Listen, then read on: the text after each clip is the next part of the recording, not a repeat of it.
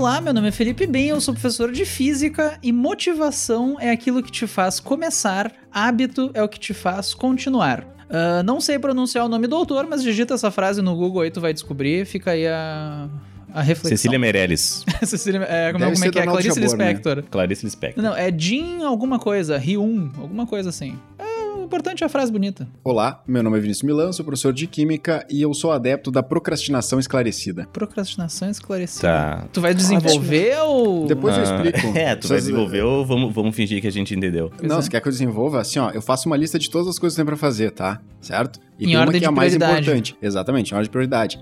E aí eu procrastino a primeira fazendo as outras. Só pra Não ter o prazer de procrastinar. Ah, não, é bom, aí tá, tá valendo. E aí, meu nome é Rodrigo. Se você gastar muito tempo pensando sobre uma coisa, você nunca vai fazê-la. Bruce Lee. Bruce Lee. Bruce Lee. Bruce Lee. Só porque eu falei que o Rodrigo sempre trazia frases de psicólogos, filósofos. Pois é, daí agora, É, agora eu, eu parti pra cultura popular agora. Agora tu conheceu ele de verdade, né? Agora ele tá se mostrando, né? É. Olá, meu nome é Rafaela Bernardi, sou psicóloga e já como dizia Virginia Satir, a vida não é o que se supõe que deveria ser, é o que é. A maneira de lidar com ela é o que faz a diferença. Nossa. Olha só, Vai, profundidade. eu, eu, tô, eu tô processando ainda. Virginia Satir, uma lenda. Olá, eu sou a Tati Kunzler, sou psicóloga e eu sou adepta da bagunça organizada. Não é sobre ganhar, é sobre não desistir. Se você tem um sonho, lute por ele. Existe disciplina na paixão. Lady Gaga. Olha, eu ia, eu ia dizer rock balboa, mas. Lady Gaga no momento de receber um prêmio, né? Então, se tem alguém aí que pode falar de disciplina, talvez seja ela nesse momento. Olha Vai só. pior, né? Ela ganhou desse ano, né? O artista do ano, é isso? Foi. Foi no Oscar de 2019? Se não me ah, engano. sim. Do. hum, aquele da estrela lá. Quando nasce uma estrela. Isso, esse aí. O Juntos e Shallow Now. Juntos e Shallow Now, exatamente. Bem lembrado. Isso aí. que ela ganhou junto com o Luan Santana, né?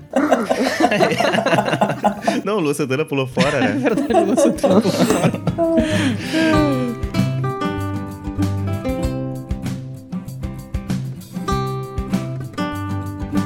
tá, pessoal, hoje a gente vai falar um pouquinho sobre procrastinação, a procrastinação na pandemia, algumas dicas, né, para evitar a procrastinação, procrastinação e produtividade. Para isso, então, a gente trouxe duas feras, né, duas psicólogas, a Rafa Bernardi e a Tati Kunzler, tá? A Rafa, ela é psicóloga clínica e educacional, especialista em sistêmica, família, casal e indivíduo, atende psicoterapia e mentoria a pré-vestibulandos online e presencial. A Tati Kunzler, ela é psicóloga clínica, também online e educacional. Atende também né, em cursos pré-vestibulares, em psicoterapia, mentoria, vestibulandos e concurseiros. Faz orientação e reorientação de carreira, plantões psicológicos e a área de estudos dela é a psicanálise. Então, depois desta breve, né, introdução aqui, não vou falar todas tudo que as meninas fazem porque elas são multitarefas. Palavras iniciais, meninas. Primeiro a gente queria, né, agradecer aí a presença de vocês aqui nesse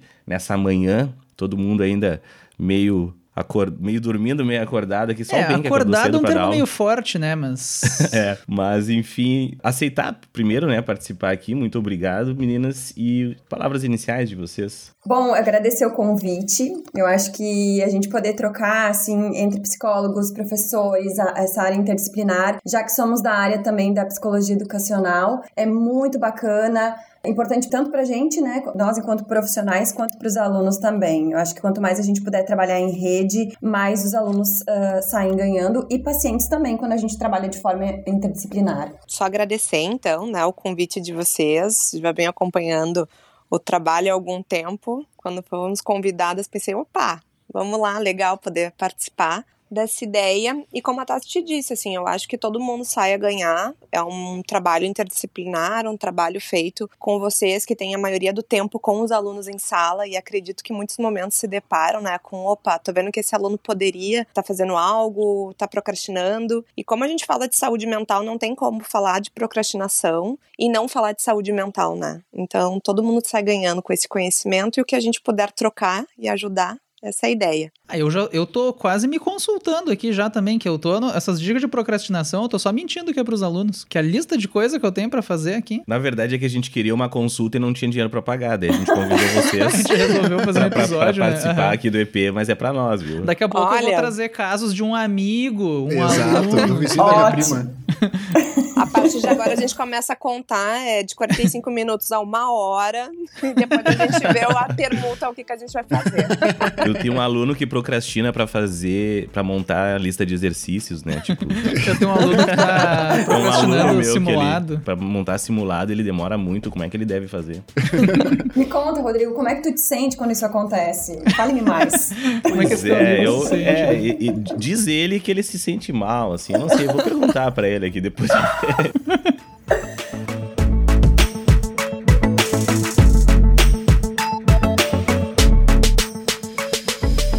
Para que a gente possa começar essa conversa, eu acho que o título já é bem chamativo, né? Procrastinação, mas seria legal dar uma definida, assim, rapidamente, né? O que, que a gente, como é que a gente poderia definir essa procrastinação? Porque também tem muita gente que diz assim, ah, vou procrastinar um pouco, né? Ou seja, algo que parece ser consciente, que não é. Então, como é que a gente pode conceituar, assim, em termos bem simples, a procrastinação? Na verdade, a procrastinação muitas vezes vem confundida, né, com a questão de, ah, é preguiçoso, não quer fazer. E, na verdade, a procrastinação, ela não é sinônimo de ócio, né? Ela se refere a um atraso desnecessário e irracional do sujeito de uma tarefa que não traz prazer para ele e acaba gerando um desconforto psicológico e trazendo emoções negativas, né, para essa pessoa. E a culpa, a insatisfação, a ansiedade. Uhum. Mas é muito importante a gente ter essa noção que chamar alguém de preguiçoso ou ai, ah, não quer fazer é algo muito além disso. É irracional a procrastinação. Apesar dela estar tá em nível de consciência, ela tem muito inconsciente o do porquê que esse movimento está sendo feito, né? Eu posso ser uh, ativo em procrastinar ou então, assim, se eu fosse ser bem como assim, tipo, escolher procrastinar?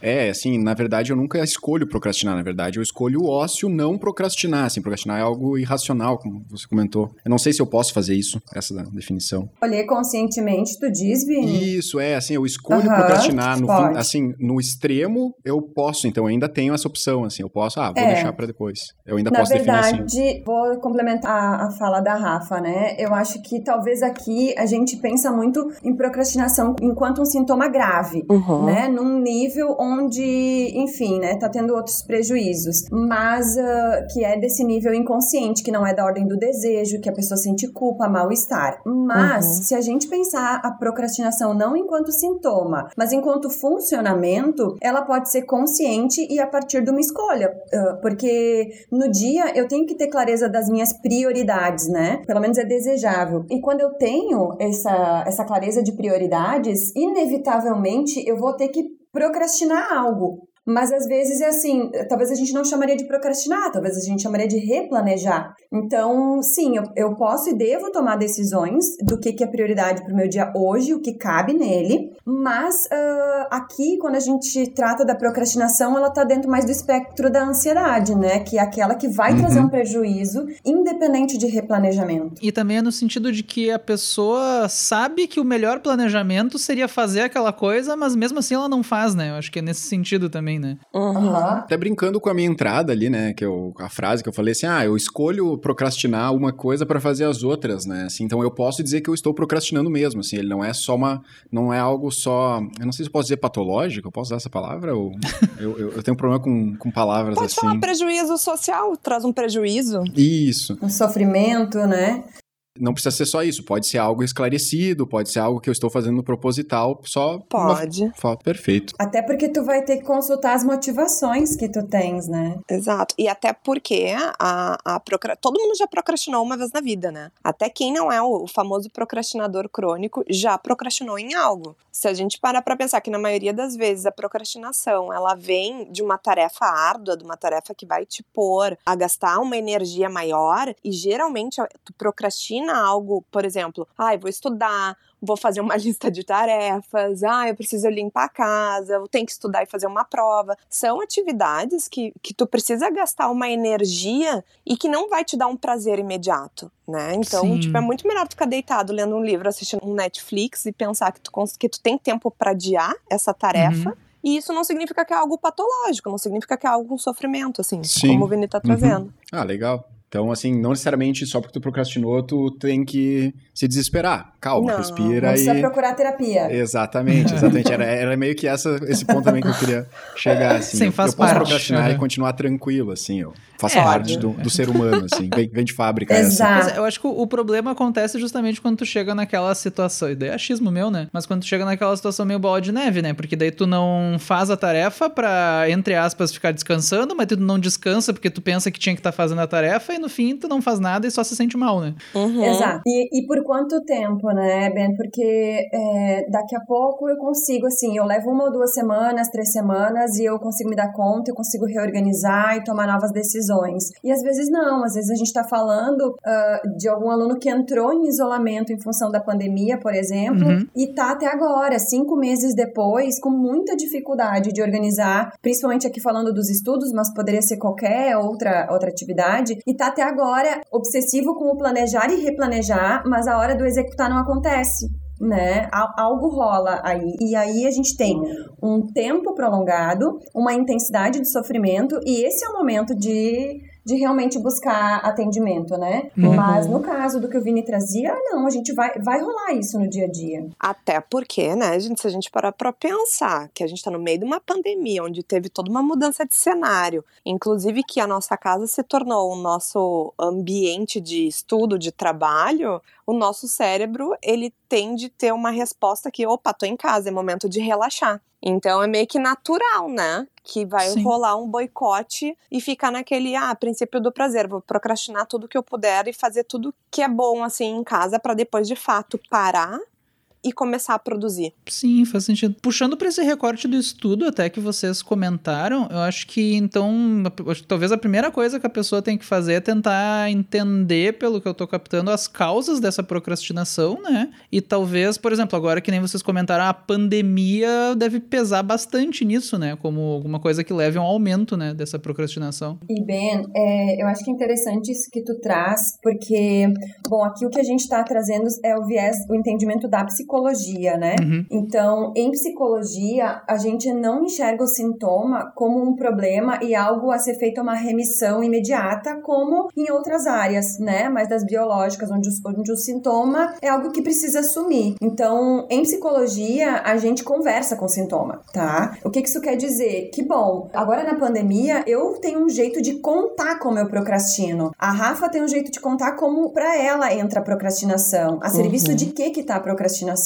O Rodrigo, tu, o Vini, enfim, né? Cada um de nós vai contar de um jeito. Então, a gente não enquadra isso numa patologia tal e o protocolo para tratamento é tal, né? Primeiro a gente escuta como que tu constrói a narrativa, o que impacto que tem a procrastinação para ti uhum. e a uhum. pandemia, porque para algumas pessoas, talvez esse não vai ser um ponto, né? Mas para a grande maioria, alguns sintomas surgiram na pandemia. Um deles é a procrastinação. E sem falar, né, gente, agora pro podcast, estava dando uma pesquisada maior e fiquei curiosa para ver uh, quando que a procrastinação começou a ser estudada cientificamente, né, falando. E é tudo muito recente, né? A procrastinação foi algo que começou a ser estudado nos anos 80.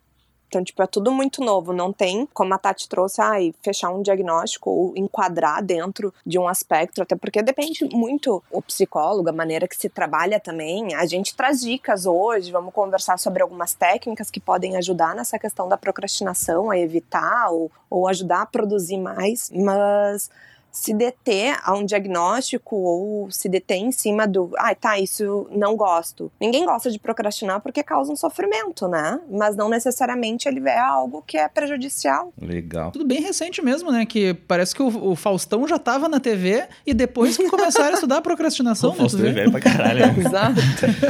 eu queria saber por que você tirou o Faustão do nada agora. Ah, cara, é assim que a minha mente funciona. Vai lá, só segue, não, não tenta. O né? jovem hoje, ele sabe o Faustão, ele não conhece mais a referência do Silvio Santos, né? Silvio Santos já, já é, passou, Silvio né? Santos já se enterrou, né? Tem, tem que ser o Faustão agora. É verdade. Vini, agora tu falou do jovem, me deu um estalo assim na cabeça, né? Se a gente para pra pensar, nós também, né, somos, olha, eu me tirando do grupo jovem, mas sofremos por isso também. Uh, ainda mais em casa, no meio da pandemia, tentando estudar frente a questões de, na frente do computador, ou com celular, ou com tablet, frente a questões analógicas e tipo, como é que tu não vai se distrair abrindo um WhatsApp, ou um Instagram, ou um Facebook, ou abrir o YouTube para ver algum vídeo, né? Então é como a Tati estava trazendo, é, é, tu conseguir botar prioridades e dentro disso tu conseguir seguir essa tua meta, porque os distratores eles estão aí também. Uhum. E isso com o passar do tempo a gente aprende também muito. Tem estudos que revelam que na verdade os jovens são os mais afetados afetados pela questão da procrastinação. Os jovens tendem a procrastinar mais, né? Principalmente quem está fazendo atividades acadêmicas, muito mais pela questão do ensino remoto atual, né? Então, eles, esses jovens, como a Tati trouxe, precisam muito mais de um plantão, de um auxílio psi ou de alguém que trabalha na área para conseguir ter essa organização. Por incrível que pareça, eu acho que tudo passa pelo autoconhecimento, assim, né? Tipo, tu tem que te conhecer e, querendo ou não, a idade te traz muito isso. Tu, a, a questão do estudo, tu aprende a estudar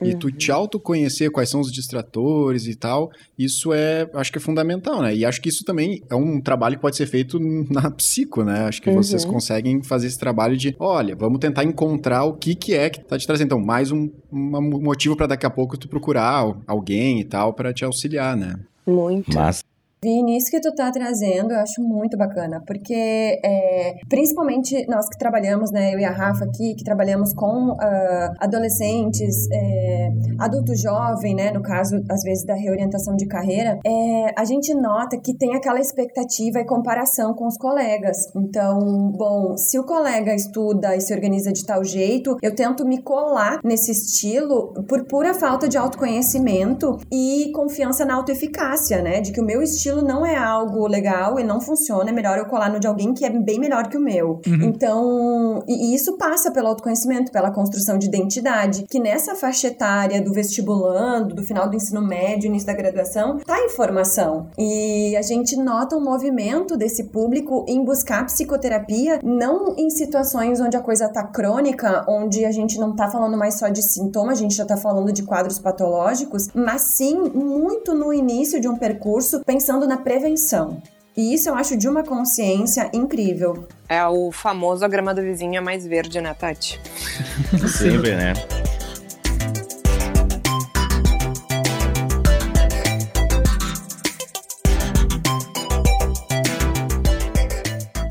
Trazendo aqui para puxando aqui uma a sardinha para minha brasa, né? Eu sempre quando eu dou as aulas de redação. Sardinha para tua brasa é essa a expressão? Não, uma é? brasa, para minha sardinha. É, é, onde é que vem uma sardinha, né? É. é, um bagulho meio chapolinho assim, sabe? Eu, eu gosto de inverter as, mas enfim, é, quando a gente tava falando das causas da procrastinação, né? Então quando eu dou aula de redação e que eu falo pro aluno que ele precisa propor uma intervenção na redação do ENEM, eu sempre digo para ele, tu só consegue propor uma intervenção se tu sabe a causa do problema problema, né? Então sempre tu definir na tua redação qual a causa para aquele problema, da, do, que é o tema da redação, para poder propor uma intervenção. Então quando a gente pensa em que a gente vai falar mais tarde, daqui a pouquinho, né? As meninas vão falar algumas dicas de como evitar a procrastinação. Então acho que a gente não tem como ter uma dica de como evitar se tu não sabe as causas. E as causas, pelo que a gente tá vendo aqui, elas são bastante é, específicas, individuais, né? Então a, a gente uhum. saber o que te causa procrastinar então, óbvio que elas vão dar dicas mais genéricas, mas é importante que, né, depois no final as meninas, as meninas vão deixar os atendimentos delas que vocês procurem, para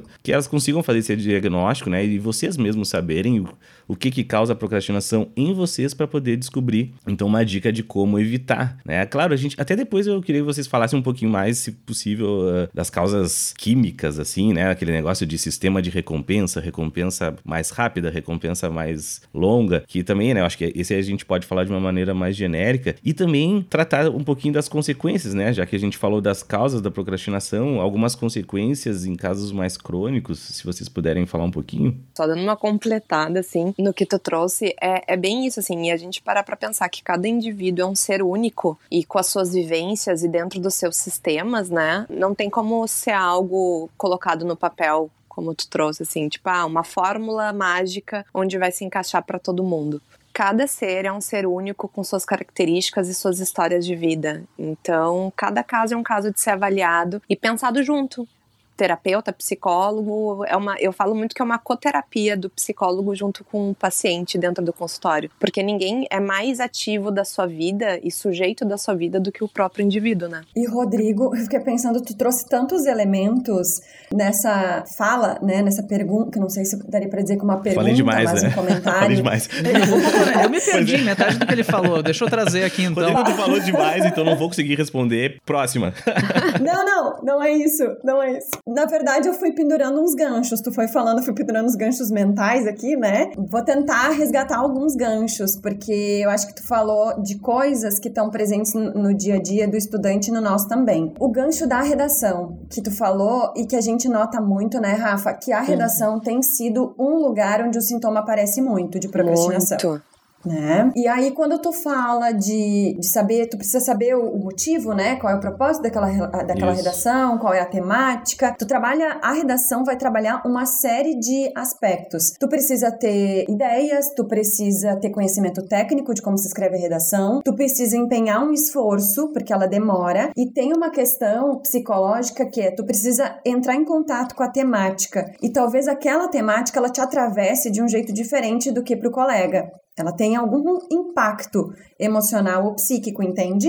Eu vou dar um exemplo. Talvez falar uma, uma redação que fale de escolha profissional no momento que eu tô muito angustiada com esse tema, que eu tô em dúvida, talvez me faça procrastinar mais na escrita do que a Rafa. Uhum, Entende? Porque, porque eu tô atravessada por esse tema, né? Eu tô mobilizada por ele, já tá difícil pra mim. Como é que eu vou escrever uma coisa que eu não consegui elaborar emocionalmente? Isso para várias temáticas. Então, de novo, passa pelo processo de autoconhecimento, porque se eu, eu percebo que eu tô com dificuldade nesse, nesse tema na minha vida, eu consigo buscar um recurso. Eu vou lá, Rodrigo, olha só, né? Eu tô com problema com esse tema, não com a redação, mas com essa temática. Ou Tati, ou Rafa, ou seja lá quem for a referência né, desse aluno. Então, aí a gente tem, por exemplo, um exemplo de procrastinação muito associado com uma angústia, né? Que pode ser facilmente percebido e resolvido. Mas uh, tem sintomas de procrastinação que são mais difíceis de detectar e que às vezes são multifacetados, como a Rafa estava dizendo, assim, tem relação com todo um histórico e às vezes até com algum diagnóstico não feito ou mal feito. Fazendo um gancho nessa tua fala, né, Tati? Ou daqui a pouco o próprio aluno às vezes tem uma grande dificuldade de produzir uma redação e aí entra nessa fala da Tati, que é algo que é além, que daí é um outro diagnóstico, precisa ter um, um olhar e até mesmo junto com o aluno, que muitas vezes não consegue ter essa, essa clareza do que ele sente, do que ele pensa, ou vergonha de falar, que é a questão do não se achar capaz. Não se achar capaz de ser um aluno mil na redação, um aluno 900, achar que ele sempre vai ser um aluno que não vai tirar boa nota numa redação, então ele começa a produzir, mas acha que nunca tá boa. Enfim, então a, inca a autoincapacidade, né, entre aspas, as suas crenças, que acabam limitando muito esse aluno. Então, isso para desconstruir e trabalhar em cima não é algo que é feito com tanta facilidade. Até porque é só perguntar para vocês assim, se algum momento vocês se sentiram incapazes ou, bah, eu, eu não sou capaz de fazer esse tipo de tarefa, não sou capaz de fazer esse tipo de trabalho, se não se sentem envergonhados de, de não conseguir assumir algo. Então, imagina para uma pessoa jovem e que existem muitos tabus ainda, né, principalmente entre eles, Sim. na área de vestibulandos. E que tá inserido no meio de uma competição, né? Porque fulano tá Exato. passando, fulano tá passando, eu não, opa. Essa Exato. coisa de se sentir incapaz eu chamo de quarta-feira. Sacanagem. Tu também é das quartas, Vini. É mais fácil perguntar quando que eu já me senti capaz de fazer alguma coisa, né? Que daí é uma. Daí é bem curta a resposta, né? Mas até, Ben, a gente conversando, né? Enquanto a gente também fazia preparação para essa, pra essa atividade, mas também outras atividades que eu e o Rafa a gente faz muitas trocas, tem uma coisa que é muito interessante da gente pensar e ajuda a desconstruir, que é o seguinte: a gente fala muito de procrastinação como sintoma, mas o excesso de produtividade é a, é a face da mesma moeda, entende? Sim. Então, a procrastinação, o workaholic, né? Enfim, a gente pode pegar para o trabalho ou para os estudos, também é um sintoma. Uhum. né? Então não escapa a esse espectro, assim, porque também tem ali, é, também está a serviço de algo, de um medo, de uma insegurança, de uma ansiedade, né? Também tem um esforço ali para suportar alguma emoção que não pode aparecer naquele momento. Então, às vezes tem muito isso, ah, eu sou procrastinador e isso é um problema. Quem é super produtivo é uma coisa moralmente mais bem vista, né? Se a gente uhum. pensar socialmente. Uhum. Mas é um sintoma tanto quanto. E aí vem o famoso burnout, né? Bem conhecido na área de vocês, prof? Isso é culpa do capitalismo, né? O capitalismo fez a gente. Aqueles que se tudo é culpa. Total. é culpa do capitalismo. Eu fiquei né? na dúvida se tu ia falar sério ou não, na real. Mas... O capitalismo sempre diz, né? Cara, o, o, professor que não tem ou em algum momento não tiver burnout não tá sendo professor direito, né, cara? Senão ah, no começo da quarentena, gente, que eu tinha que gravar 50 coisas ao mesmo tempo, da noite pro dia. Nossa, enfim, não, não, não vou me consultar agora. Mas. não, mas realmente, assim. Vamos lá. Tá chorando ali já. já tá, tá chovendo, hoje é sábado de manhã. É. Vamos conversar. Mas sabe que eu lembro que eu vi uma vez. Foi onde é que eu vi isso? É um artigo, ah, né, Ben? Um artigo, um artigo é, que tu leu no Facebook, aquele, né? Aquele blog lá. É, o Ben, ele mede todo... Não, porque eu li um artigo, é. daí tu vai ver um blog. Um blog, um fotolog. Mas sabe que eu... Uma a frase que eu... Ben, ah, essa, essa eu puxei. Ah, tá? essa aí eu nem tinha internet. O jovem que tá ouvindo, gente, fotolog é tipo o Instagram, só que quando a internet não, não funcionava. Era só mato. Mais Quando a Terra isso. era só mato. É. só podia postar duas fotos por dia. Bah, era o. Era. Bah, pior. Tá, enfim. Mas sabe que eu teve uma frase que eu vi num artigo, né, do Facebook, uh, que eu gosto bastante, que é. que não tem muita diferença entre tu se, tu se considerar a melhor pessoa do mundo, não é tão diferente de tu se considerar a pior pessoa do mundo. Assim, tu tá se dando um lugar que tu não merece. Às vezes a pessoa acha que, ah, tá tudo bem, eu me diminuir, porque pelo menos não tô me achando, mas é, é tão ruim quanto, né? Tá uhum. se colocando numa posição que não é tua, assim, digamos. E não é nem só uh, pela questão do não merecimento, né, Ben? Mas é, é assim, é distorcido. Sim. Uhum. Tem uma distorção de pensamento. Então, por exemplo, às vezes tem alunos que dizem: Ah, eu fiz um tal simulado, nossa, eu fui muito mal, foi um horror, foi caótico. E, bom, às vezes a gente tem que ir pra métrica para poder aproximar a sensação que eu tenho da minha produção, a sensação que eu tenho do meu resultado e o que, que a métrica aponta? Porque sob estresse, o pensamento fica distorcido. E é quando a gente fala para o indivíduo, não o aluno, enfim, o sujeito dentro da psicoterapia, não tomar decisões em cima das suas emoções, né? Esperar essa ansiedade passar, esperar esse estresse passar e depois ia fazer uma avaliação e ver quais são essas métricas, principalmente dentro de um simulado ou após provas de vestibulares, né? Larga a prova de lado, espera baixar toda aquela emoção e depois vai entender o que, que realmente aconteceu ali. Sim.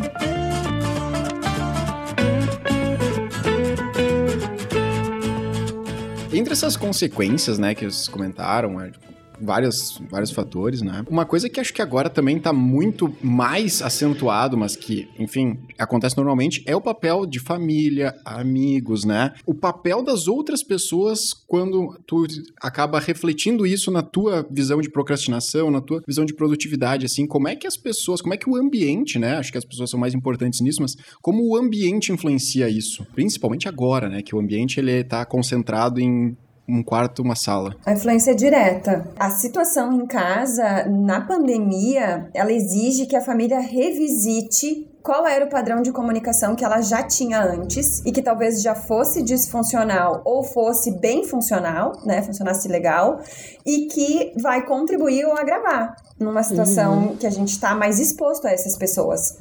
Então, uhum. nesses casos, se é um, um, padrão de comunicação onde as pessoas não dizem o que sentem, fantasiam que se falar vão machucar o outro, né? Ou o contrário, que tudo é dito na base da, da hostilidade, da agressividade, não, não tem uma combinação. Cada um lida como acha que deve lidar com, com higiene, com limpeza, que é um outro agravante também, né? Uma preocupação uhum. a mais que a gente acaba tendo. Isso agrava muito no sentido de que eu consiga definir qual é a minha prioridade. A minha prioridade é o meu bem-estar dentro de casa com a minha família, minha prioridade é me concentrar nos estudos, a minha prioridade é o autoconhecimento e, e a gente falou antes, né? Saber qual é a tua prioridade te ajuda a determinar onde tu vai colocar a tua energia e o teu esforço e também ajuda a sustentar a motivação e disciplina. Então a gente pega lá da ponta da ideia de prioridade e dali desenrola todo um fio né? Que muitas vezes vai acabar na procrastinação e em outros sintomas, como insônia, uh, angústia,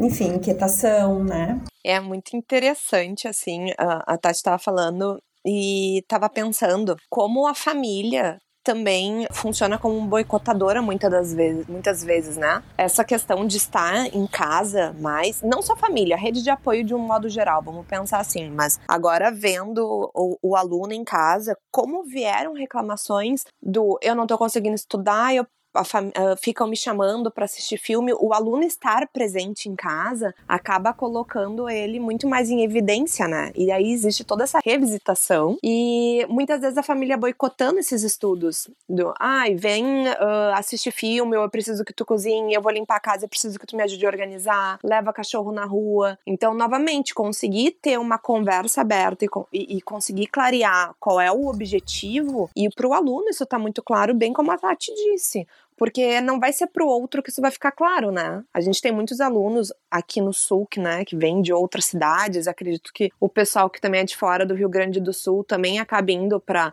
outras cidades, acabar estudando, e acabam também criando essa rede de apoio que às vezes está ali numa quinta, numa sexta de noite tendo que estudar para alguma prova, ou já se preparando para os vestibulares, daí vem um amigo, ai, ah, vamos sair, vamos uh, se distrair um pouco, é importante. Sim, esse momento é importante, mas qual é a prioridade? O que que tá no teu na tua organização semanal, né? Então, também cuidar com os boicotes. Isso de estar tá em casa é muito, é, bah, isso isso acontece é, até para nós com também, a gente, acontece muito isso aí, né? A gente tá em casa, tipo, tu tá lidando aula, daqui a pouco, ah, fulano não sei o que, disse, olha, eu tô trabalhando. Ah, mas tu tá, em, né? Tipo, ok, eu estou em casa, mas este é o meu horário de trabalho, eu estou realmente trabalhando, né? Porque eu tô em casa, né? Uhum. Então, ah, porque tem que fazer tal coisa, tem que fazer tal coisa.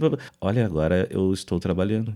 Né? Então, é, é, é, existe uma dificuldade bastante grande das pessoas, da rede de apoio, né? Como a Rafa disse, existe uma dificuldade bastante grande das pessoas perceberem que tu está em casa trabalhando, né? E, algum, e a gente até tava discutindo, né, Guriz, esses dias a gente tava discutindo de alguns professores uhum. que, tá, ok, né, estão dando a sua aula ali de casa e tal, e alguns professores até meio que realmente parece que estão muito à vontade, assim, e a gente falou que, que isso, eu, eu me senti um pouco incomodado, assim, né, porque embora eu esteja dando aula... Quer do... dar um nome? Dá um nome de alguns aí, Rodrigo. Não, é, cara, cara, eu tô dando aula do meu quarto aqui, tá ligado? Mas, cara, eu, se, eu dou aula às 8 da manhã, eu me, é trabalho, eu me acordo né? às uhum. 7, tomo banho, sabe, tomo meu café, faço as coisas, sabe? Eu tento. Tenta manter uma rotina é, profissional é, à medida do possível, tentando... né? Vou causar discórdia. Tu não liga a câmera de roupão, né, não. Né, e eu é, já, e eu já, não, mas eu é, já vi. verdade. Eu também não, imagina. não, mas aí é tudo bem, aí faz parte do personagem. Mas eu digo assim, né? Entrar ali na hora que entra na aula, dá aula de maneira séria, como Sim, se tu tivesse realmente si é séria, ali, né? entendeu? Uhum. Primeiro que tu não trabalha, tu só dá aula, né? Tu já tem é, esse estigma, tem né? Tem, tem isso. Hum. E pro mas aluno, é o aluno, né? Ele não, ele só estuda. Exato. Uhum. Que é que eu ia puxar pro aluno, assim, como é que tu explica que eu acho que esse é aquele momento que tu tira os fones, tu que tá nos ouvindo, tu tira os fones, bota alto e deixa teus pais, teus familiares, tua rede de apoio ouvir, assim, né? Tipo, Aproveita, tipo, galera. Como é que tu faz para entre aspas, convencer essas pessoas de que o que tu faz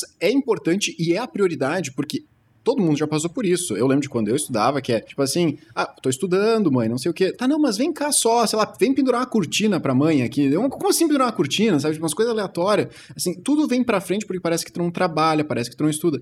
encarar esse estudo como algo fixo, profissional, e como é que tu explica isso? Eu não sei se tem como falar, Gurias, uma forma assim, tipo, como é que tu aborda Tô isso estudando, pra porra. tua rede de apoio? E bate a porta do quarto. chavei a porta. É, chavei a porta. Não, mas eu fico batendo né? É. Bate, bate, bate. Só deixa eu até complementar uma coisa do que o Vini falou, que às vezes eu acho que pesa um pouco a questão da geração também. Principalmente agora que, eu, querendo ou não, o aluno e até a gente fica aqui na frente do computador. Eu lembro que quando, por exemplo, eu tô na casa da minha avó, se eu tô no computador, às vezes eu tô de fone trabalhando, sei lá, vendo um vídeo ou numa chamada ou coisa assim, e a minha avó vem, ah, porque não sei o que. Olha, eu tô ocupado. Não, mas tu tá só aí no computador. Ela não consegue uhum. associar eu estar na frente do computador com um fone de ouvido com não ser lazer. Uh, isso é uma coisa que eu acho que pesa também, que pro pai, olha ali, ó, tá o aluno sentado vendo um videozinho, eles, né? Eles não passaram por isso, né? Ah. Então eles não entendem. Não, tipo, pelo menos a minha mãe, minha Sim. avó, eles não, não, uhum. não passaram por isso de... Eles não têm ensino superior, né? Minha mãe, enfim, minha avó até é analfabeta, mas enfim, eles não passaram por isso de, de estudar De, de entender o quanto atrapalha, porque realmente, por exemplo, se tu estiver fazendo, sei lá, uma cruzadinha e alguém te parar para falar uma coisinha durante um minuto, não vai te atrapalhar, tu volta da onde tu tava. Agora, um estudo, muitas uhum. vezes, né, tu tá ali, que se alguém te chamar por 30 segundos, tu precisa voltar muito, né? É, eles não, acho que eles não entendem a consequência do prejuízo do ah, mas é só isso, ah, mas é só, eu só vim te perguntar tal coisa. Eu acho que bem como o Ben falou, né? Ó, bem como o Ben falou, enfim.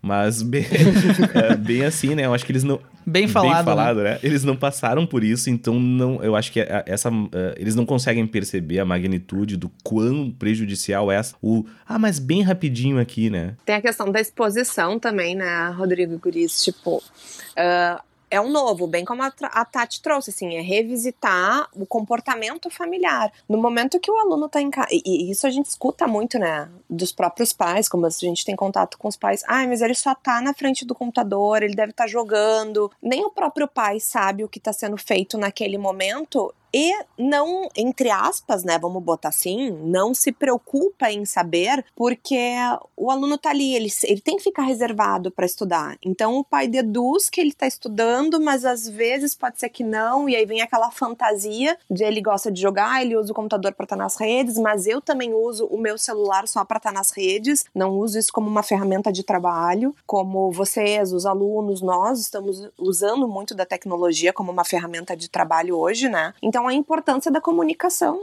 do conseguir sentar com a família, conseguir comunicar como é o teu trabalho, como é o trabalho hoje. Uh, eu visitei meus pais e fiquei um período com eles, e isso é muito engraçado porque ele também acontece no presencial, mas enfim, agora trabalhando de casa, a gente acaba trabalhando muito no computador. E quando eu tô em atendimento, eu tô conversando com, com o paciente ou com o aluno, então dá para ver que existe um movimento dentro da sala, digamos assim, quando eu tô no, atendendo. Quando eu paro, automaticamente alguém pensa: bom, ela parou de trabalhar, deixa eu lá falar rapidinho com ela, deixa eu perguntar alguma coisa, vamos ali almoçar ou vamos fazer alguma coisa. Só que vai muito além do só atendimento, o trabalho. Assim como vocês, que vai muito além do só da aula, entre aspas, né? Tem o planejamento, tem uma evolução, o aluno tem o assistir a aula, tem baixar a cabeça, estudar matéria, revisar a matéria, ver o exercício e muitas vezes, para quem tem a procrastinação ser interrompido ao iniciar uma tarefa, é praticamente, digamos, começar lá do zero. Ah, eu sou assim. Eu sou assim, se, eu, se alguém me uhum. interrompe. Cara, eu me lembro que quando eu tava na faculdade fazendo TCC, eu só fazia de madrugada. Meu TCC inteiro foi feito da meia-noite às cinco da manhã. Porque, uhum. cara, sério, de verdade, assim, se alguém só dissesse assim. Uh, Rodrigo, que oração? sabe, eu perdi meia hora, 40 minutos de raciocínio. Então eu tinha meio que começar do uhum. zero. Então eu sou muito assim, me tirou a atenção, eu preciso voltar do zero. Então é um problema. Eu acho muita gente é assim, né? Todo um ritual. É todo um ritual, tipo, sabe, tu tá estruturando o teu pensamento antes de começar a escrever. Eu fazia assim, então eu pensava muito antes de começar a escrever. E aí quando eu tava ali próximo, alguém me chamava, eu tinha que começar do zero. Então é um trabalho. É e aí, obviamente, me interrompia ou parava de fazer e eu já acabava procrastinando. Ó, pra quem acha que professor de redação não sofre escrevendo, hein? Não, sofre muito. Pegando o gancho disso que vocês estão trazendo, né? Fiquei pensando em algumas coisas aqui que podem ajudar a gente a entender um pouco melhor. É, assim como a gente tem um estilo parental de pais que, que invadem o tempo inteiro, a gente também tem um estilo parental de, de familiares muito negligentes? Uhum. né? Porque às vezes tu tem um estudante que tá precisando que tu chegue lá e, e diga, vem aqui um pouquinho, vamos, né? Vamos faz, fazer um lanche, vamos conversar um pouco, vamos assistir um filme e tal, né? Que tá precisando um pouco desse olhar para tirar um pouco dos estudos, porque às vezes é demais em algumas situações. Como eu falava, a produtividade excessiva também pode ser um sintoma. É, ao passo em que a gente tem esse, esses relatos que vocês estavam trazendo de muitas interrupções. E aí tem duas coisas que eu acho interessante. Vou fazer uma referência de alguém que fez uma referência, né? Eu tava assistindo um IGT da Gabriela Prioli que ela falava da gestão do tempo. Hum. E nesse IGT ela faz a referência de um TED, tá? Onde se fala justamente sobre isso, assim, né? A questão da gestão do tempo e das prioridades. O recorte que eu quero fazer disso é que para nossa cultura é muito comum a gente dizer eu tô sem tempo agora, eu não posso. Quando na verdade o ideal é a gente dizer essa não é uma prioridade para mim. Uhum. Né? Então, uh, ir comer, ou ajudar a estender a cortina, ou sentar aqui e conversar um pouquinho, não é uma prioridade. Só que para nossa cultura isso é visto como algo pessoal, né? Então, tem muitos alunos que dizem, ah, eu não vou dizer que não, um chima com a avó, uma pipoca com a mãe, né? Ou uma ajuda para algum familiar, porque dizer não, dar limite para aquilo que não é uma prioridade para mim, passa a ser algo pessoalizado, uhum. né? E, em geral, quando a gente tá com as pessoas de vínculo mais importante, não, não é que a gente quer transmitir.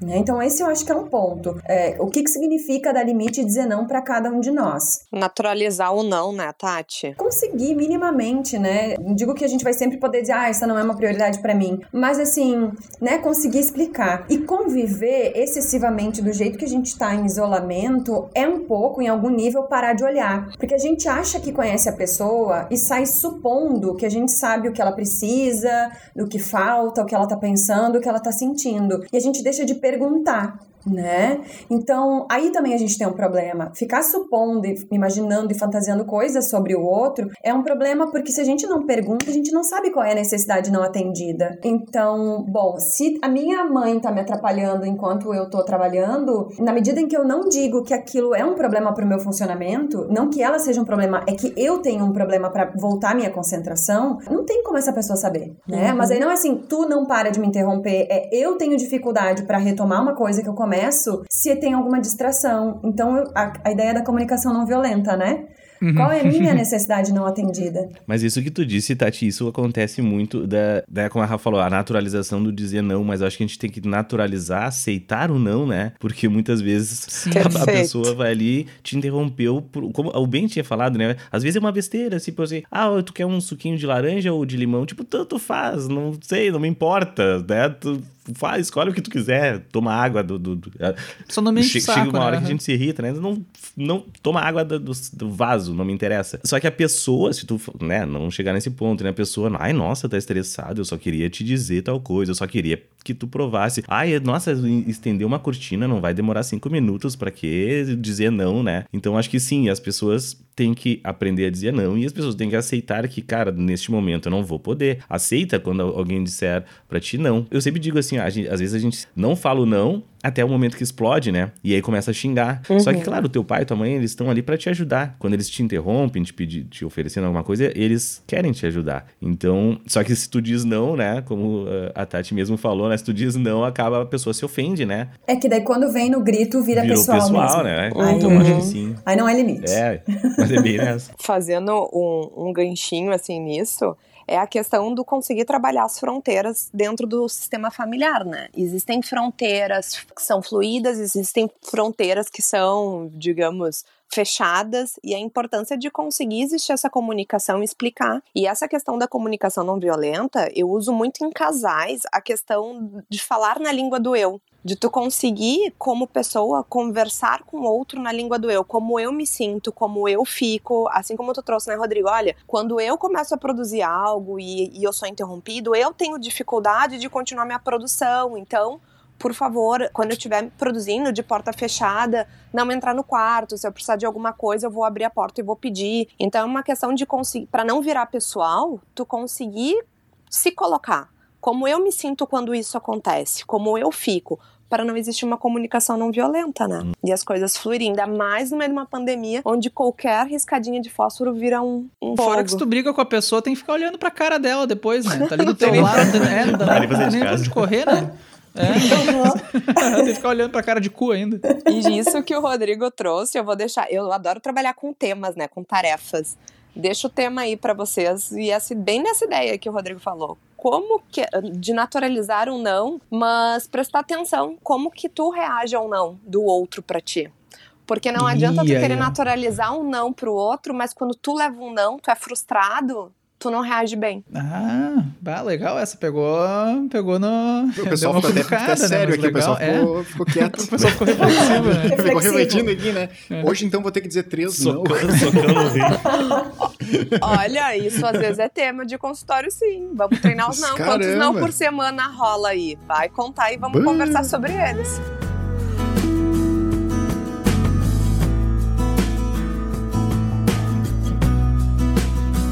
Mas sabe que puxando pra toda, dentro de toda essa situação, assim, pensando no aluno que tá nessa situação, então, de ter que estar tá em casa assistindo uma aula online provavelmente. Eh, vocês têm alguma dica para ele aproveitar melhor esse tempo dele? Então, não só na questão de lidar com a família, mas no rendimento da aula em si nessa situação? Considerando, Ben, eu acho que a gente vai entrar no terreno das dicas, né? Uhum. E eu acho importante fazer uma ressalva quanto a isso. É, as dicas elas servem para que ou vão servir melhor para quem tá com a saúde mental estável, né? O que, que eu quero dizer com estável? Não que não tem altos e baixos, mas assim, a gente sabe que tá, não tem nenhum diagnóstico ou se tem, tá em tratamento. A gente sabe que a pessoa tá conseguindo lidar com a situação da pandemia, do medo, das inseguranças, dessas emoções que vêm da raiva, sei lá. O contexto familiar, ele tá alinhado, né? Tá rolando uma comunicação fluida. Se essas coisas elas tiverem sido pensadas e observadas, as dicas podem ser bastante importantes para potencializar algo que tá precisando de um empurrãozinho. Uhum. Mas se a gente se deter só a ideia de que as dicas vão dar conta de outro contexto,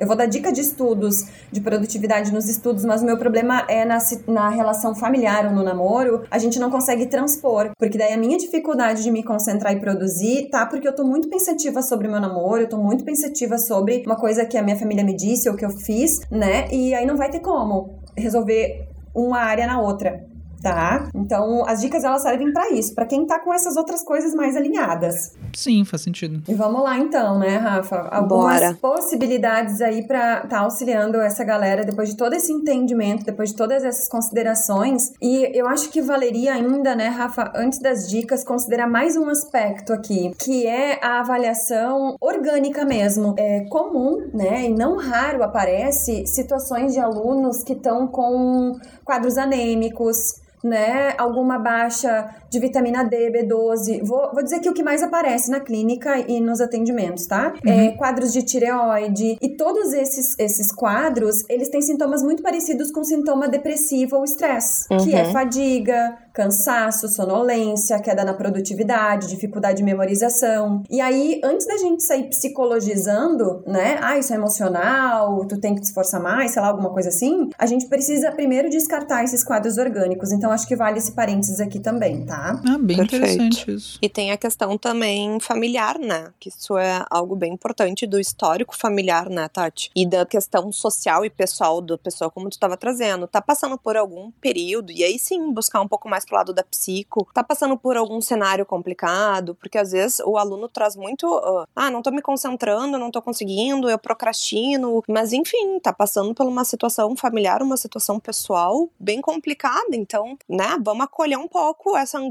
vamos acolher esse sofrimento, entender e aceitar que ele tá acontecendo para depois tomar o próximo passo. Tá tudo bem, vocês não, não são indivíduos que são uh, vivendo o vestibulando, o vestibular somente, né, vivendo aquele momento. Existem muitos outros e a vida continua. Então não tem como ignorar todo o resto. Isso que tu tá trazendo, eu lembrei muito dos lutos que também se confundem com procrastinação. Uhum. Parece que a pessoa tá deixando para depois, tá sem forças para fazer algo, mas se a gente pensar aqui nos lutos, é, micro lutos, vou chamar assim, pode não ser uma procrastinação, pode ser tristeza mesmo, luto não reconhecido. Porque, bom, a gente poderia pensar no nosso caso aqui, né? Eu tô tendo que lidar com o luto de não estar tá mais indo pro meu consultório, de não encontrar meus colegas de trabalho, de não poder estar com os meus amigos, né? O luto uhum. de, sei lá, de uma expectativa de um, de, de um comportamento social frente à pandemia ou até dos órgãos responsáveis. Eu tô tendo que lidar com um monte de, de luto. Entende quando eu falo lutos? Essas pequenas frustrações? Uhum. É, sim, coisas que eu sim. perdi. A gente tem que o luto é uma coisa grande, mas na verdade tu pode pensar dessa forma muito Nessa ideia de perda. Na verdade, né? o luto ele é isso também, né, gente? Ele não é a perda somente de alguém alguém para morte. O luto ele pode se, o luto ele se configura também nisso que a Tati está trazendo, entre outras coisas, como por exemplo o aluno que entrou agora também no cursinho e tinha toda uma expectativa voltada para um ano de novos colegas, conhecer pessoas novas, entender como é que é um ano de quem está dentro do curso Brasil pré-vestibular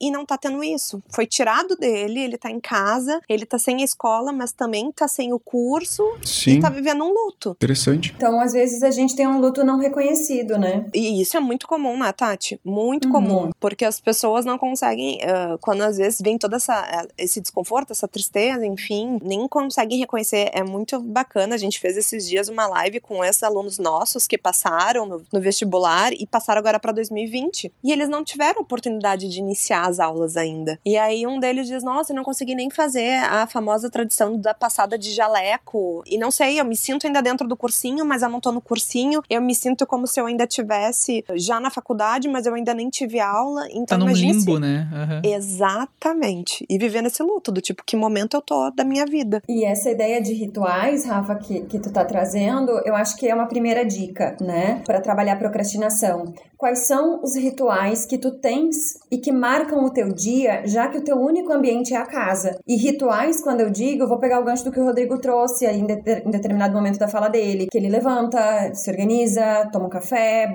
troca de roupa e vai para determinado espaço da casa trabalhar.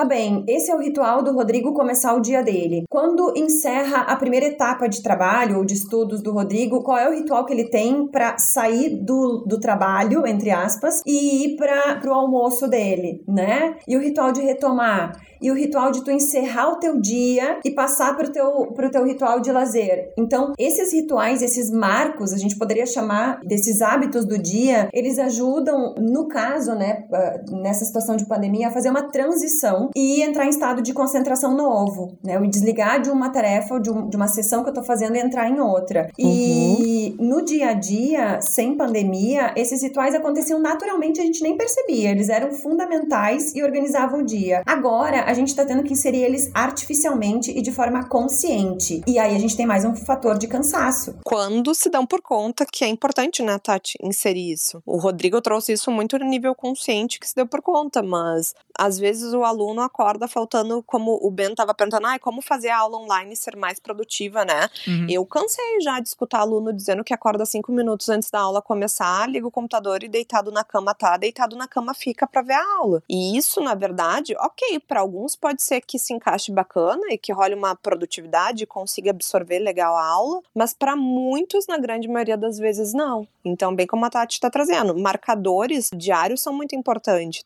Tá, mas o que seria um marcador para o aluno para conseguir aproveitar melhor essa aula, melhor esse dia e um rendimento? Levantar, tomar um café. Para quem eu digo muito, eu sou do tipo que adoro dormir mais um pouquinho, então não tomo meu banho de manhã quando é inverno, tomo banho de noite. Mas agora na pandemia, o não tomar um banho se torna como se meu dia ainda não tivesse começado. Uhum. Então, eu mudei, mudei a minha rotina e começo, tá, vou tomar um banho, vou tomar um café, e aí, quem sabe, vai lá e arruma a cama, deixa o ambiente organizado, limpo, né, aos olhos de quem tá vendo, pra conseguir agora baixar, ver a aula. Sabe que pra mim, por mais que eu tenha que eu fique com uma roupa confortável porque eu tô em casa, eu tenho que trocar de roupa. Então eu acordo, tomo banho e eu tiro o pijama. Posso pôr uma calça de moletom e tal, ficar bem à vontade. Mas eu tenho que ter esse Perfeito. processo da mudança, assim, de tomar o banho e trocar de roupa. Daí tá, agora Eu começou meu preciso dia. tomar banho. Se eu não tomei banho, pra mim é porque eu. Né, sabe quando tu acorda no domingo e continua na cama? Pra mim é,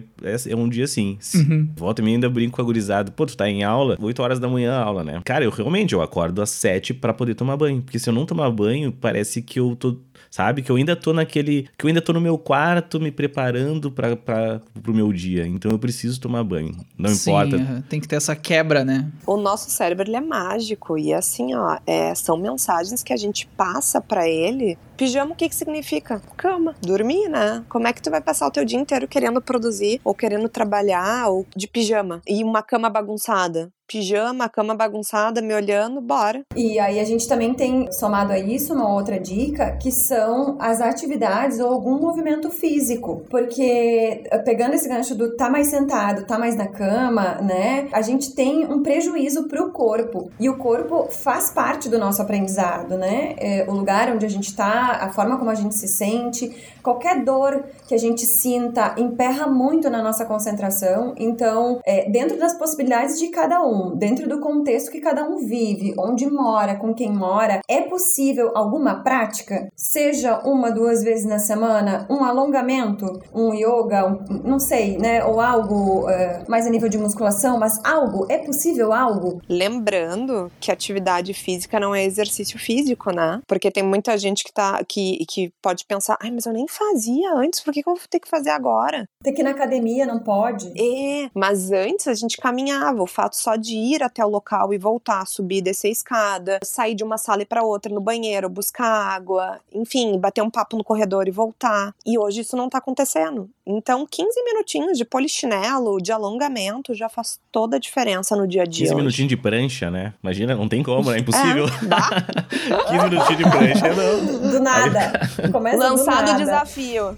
Mas se aguentar um minuto, tá bom, né? Eu até queria deixar um protesto aqui, que eu baixei um aplicativo chamado Perca Peso em 30 Dias. Eu instalei esse aplicativo. Já passou 30 dias e eu ainda não perdi peso. Eu não, não sei. Não presta. É, eu, talvez eu devesse fazer os exercícios do aplicativo, mas não é esse o nome, faça exercícios e perca peso. O nome é Perca Peso em 30 Dias. Então, na minha concepção, no momento em que eu baixei o aplicativo, deveria ter começado, né? Fica aqui a propaganda enganosa. É. Mas aproveitando a questão do aplicativo, existem vários aplicativos que ajudam na. Tem, tem vários aplicativos que eu vejo o pessoal compartilhando. Tem um que é, tu vai plantando umas Ah, eu vi arvorezinhas. esse das Maravilhoso arvorezinhas. esse. Muito bom, esse. Tem uns que envolvem a, a técnica aquela Pomodoro também, né? Não sei se vocês têm algum que ouviram falar de algum assim que o pessoal tá usando. Tem, Vini. E tem alguns, inclusive, para monitorar o humor. Porque nessas sugestões que, que, que a gente está trazendo da atividade física, a gente pensa principalmente em alunos que já têm algum quadro ansioso, né? E que, te, e que se agravou, talvez, agora no isolamento, estudando sozinho em casa. Esses mais ainda vai ser importante a entrada da atividade física. E tem também alguns que monitoram o humor. Então, por exemplo, a gente vai ter o Símbolo que faz isso, Cogni, que é um outro O aplicativo. Cogni é maravilhoso. Pera aí que eu já tô baixando. Pera aí, é, fala tô de novo que eu já. tô baixando Eu, aqui. te, eu tenho aqueles anéis, sabe? Aquele anel. O, O, anel do humor, tu humor. lembra Pois isso? é. Bah, Isso acusa a idade de uma forma.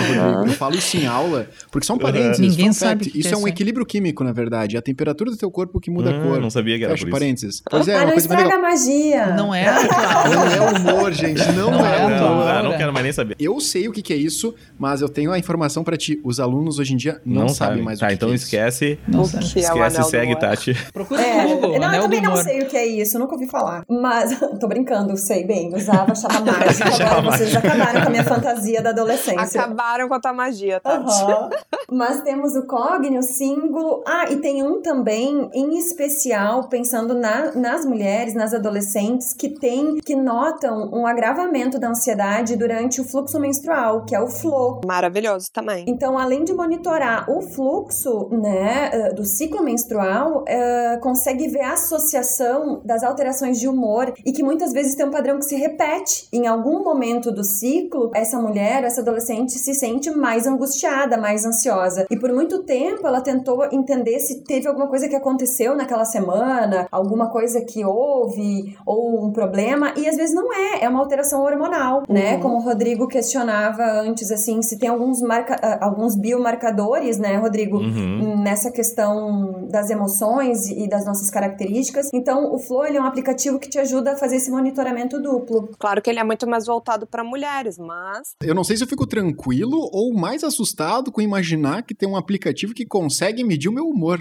na verdade não é medindo, Vini, mas por exemplo, o COG, e assim, às vezes parece ser besteira, ah, eu não vou ficar anotando meu humor ou ficar anotando, mas é muito interessante tu com- começar a ver a repetições de padrões, porque Sim. nós mulheres, a gente tem muito essa questão da TPM, né, antes do fluxo menstrual ou após, de ter essas mudanças de humor devido ao hormônio, tipo, não, não vamos negar que te- existe algo fisiológico aí acontecendo, hormonal, mas nos homens isso também acontece, só que não existe um marcador como a menstruação, no caso. Então, pelo COG, e aí esse eu acho muito bacana, porque tu consegue compartilhar com a tua psicóloga, se tu faz psicoterapia, e juntos poder fazer essa avaliação, porque ali tu começa a colocar a situação, o que sentimento tu fez, o que sentimento tu sentiu, como tu ficou, que reação tu teve, e aí tu começa a ver repetições de padrões, seja no período dessas mudanças, seja num comportamento, numa atitude do dia a dia, e que repetição de padrão de comportamento tu vem tendo. Então é muito bacana. Ele não vai te dar um medidor de tipo, nossa, o teu humor está assim, tipo o anel do sim, humor. Sim, sim, mas o anel do humor, né? Claro. Tu vai aprender entender. É um autoconhecimento. Assim, ó, eu sou super a favor. Eu já falei até para vocês que eu queria planilhar tudo, né? Eu, nossa, tô baixando agora. Eu planilhava tudo, imagina. Eu tenho os dados, tudo. Tu bota esses dados E a nossa memória agora. é muito ruim, né? Porque, querendo ou não, Uhum. quando tu vai pensar, ah, o que que eu fiz? Tu esquece as coisas boas, lembra das coisas ruins, embaralha Perfeito, tudo. Ben. Então é bom ter anotado, né? Porque a gente é muito ruim nisso. Diário das e tem essa, emoções. essa mudança de mindset, Ben, que tu tá trazendo, porque não raro, quando a gente atende em psicoterapia, vamos supor que é uma vez por semana, ou em alguns casos até quinzenais, o paciente traz o relato, às vezes até porque ele acha que psicoterapia é trazer um relato daquilo que não funciona, daquilo que vai mal, da queixa, né? Quando não necessariamente é. Então fala muito daquilo que não, dos dias que não tava bem, das coisas ruins que aconteceram. Nesse momento, perde de vista que teve uma série de coisas importantes, de autoeficácia, de autossatisfação, de prazer que aconteceram, mas o foco tá tão grande nas coisas negativas que parece que a vida toda é muito ruim, né? Sim. Então ajuda a gente a trabalhar essa questão do mindset, do onde tu coloca o foco. E tem um outro aplicativo que eu lembrei, eu não sei dizer como, como que se pronuncia, tá? Mas ah, eu vou dizer co- como que tá, é Lojong. A gente, a gente pode escrever, ah, fazer a lista, né, dos aplicativos ali no post ali. Boa. A gente a coloca gente ali. coloca no, no episódio. Eu gosto que Tá. tu fala isso e tu bota sempre o dos outros, né?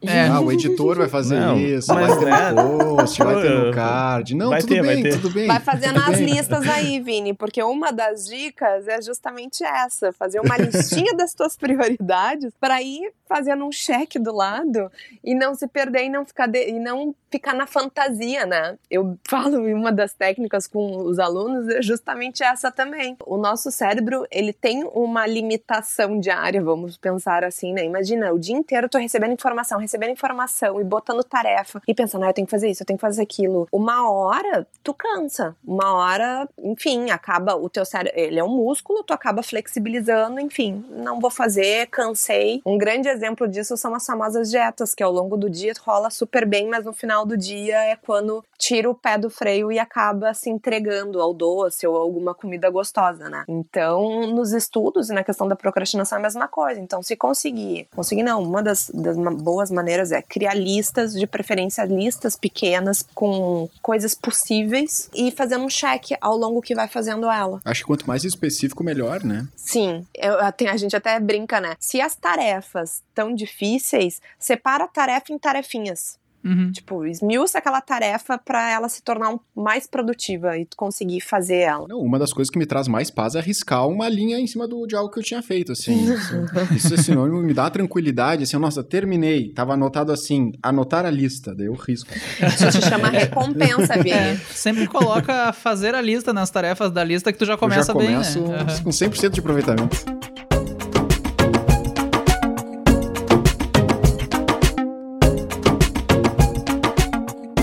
Sei que eu tinha perguntado antes, agora a Rafa falou de novo da recompensa, né? Eu acho que eu, pelo que eu, eu estudei, assim, a gente vê muito. Enfim, eu tive uma aula com a Carla Tiepa, a neurocientista Carla Tiepa, e ela falou bastante sobre procrastinação e ela falou muito sobre o sistema de recompensa e o quanto isso afeta, né? Inclusive, ela dizia eh, atribuir dopamina a, algumas coisas que a gente, enfim, né? Que a gente procrastina, porque exatamente. Ela trouxe algumas explicações assim, né? A gente procrastina aquilo que não nos dá prazer e troca por isso, e ela trouxe algumas dicas no, no sentido de tentar atribuir uma dopamina ao estudo, por exemplo, né? De alguma forma, e aí ter esse sistema de recompensa mais rápido, mais curto, né? Aí se vocês puderem falar sobre isso. Eu acho que a gente viu o mesmo artigo, mesmo, porque eu também já dei uma lida e fala da questão do córtex frontal, com a questão do sistema límbico. Isso. E isso tem uma, uma origem, na, na verdade, muito pré-histórica, né, Rodrigo?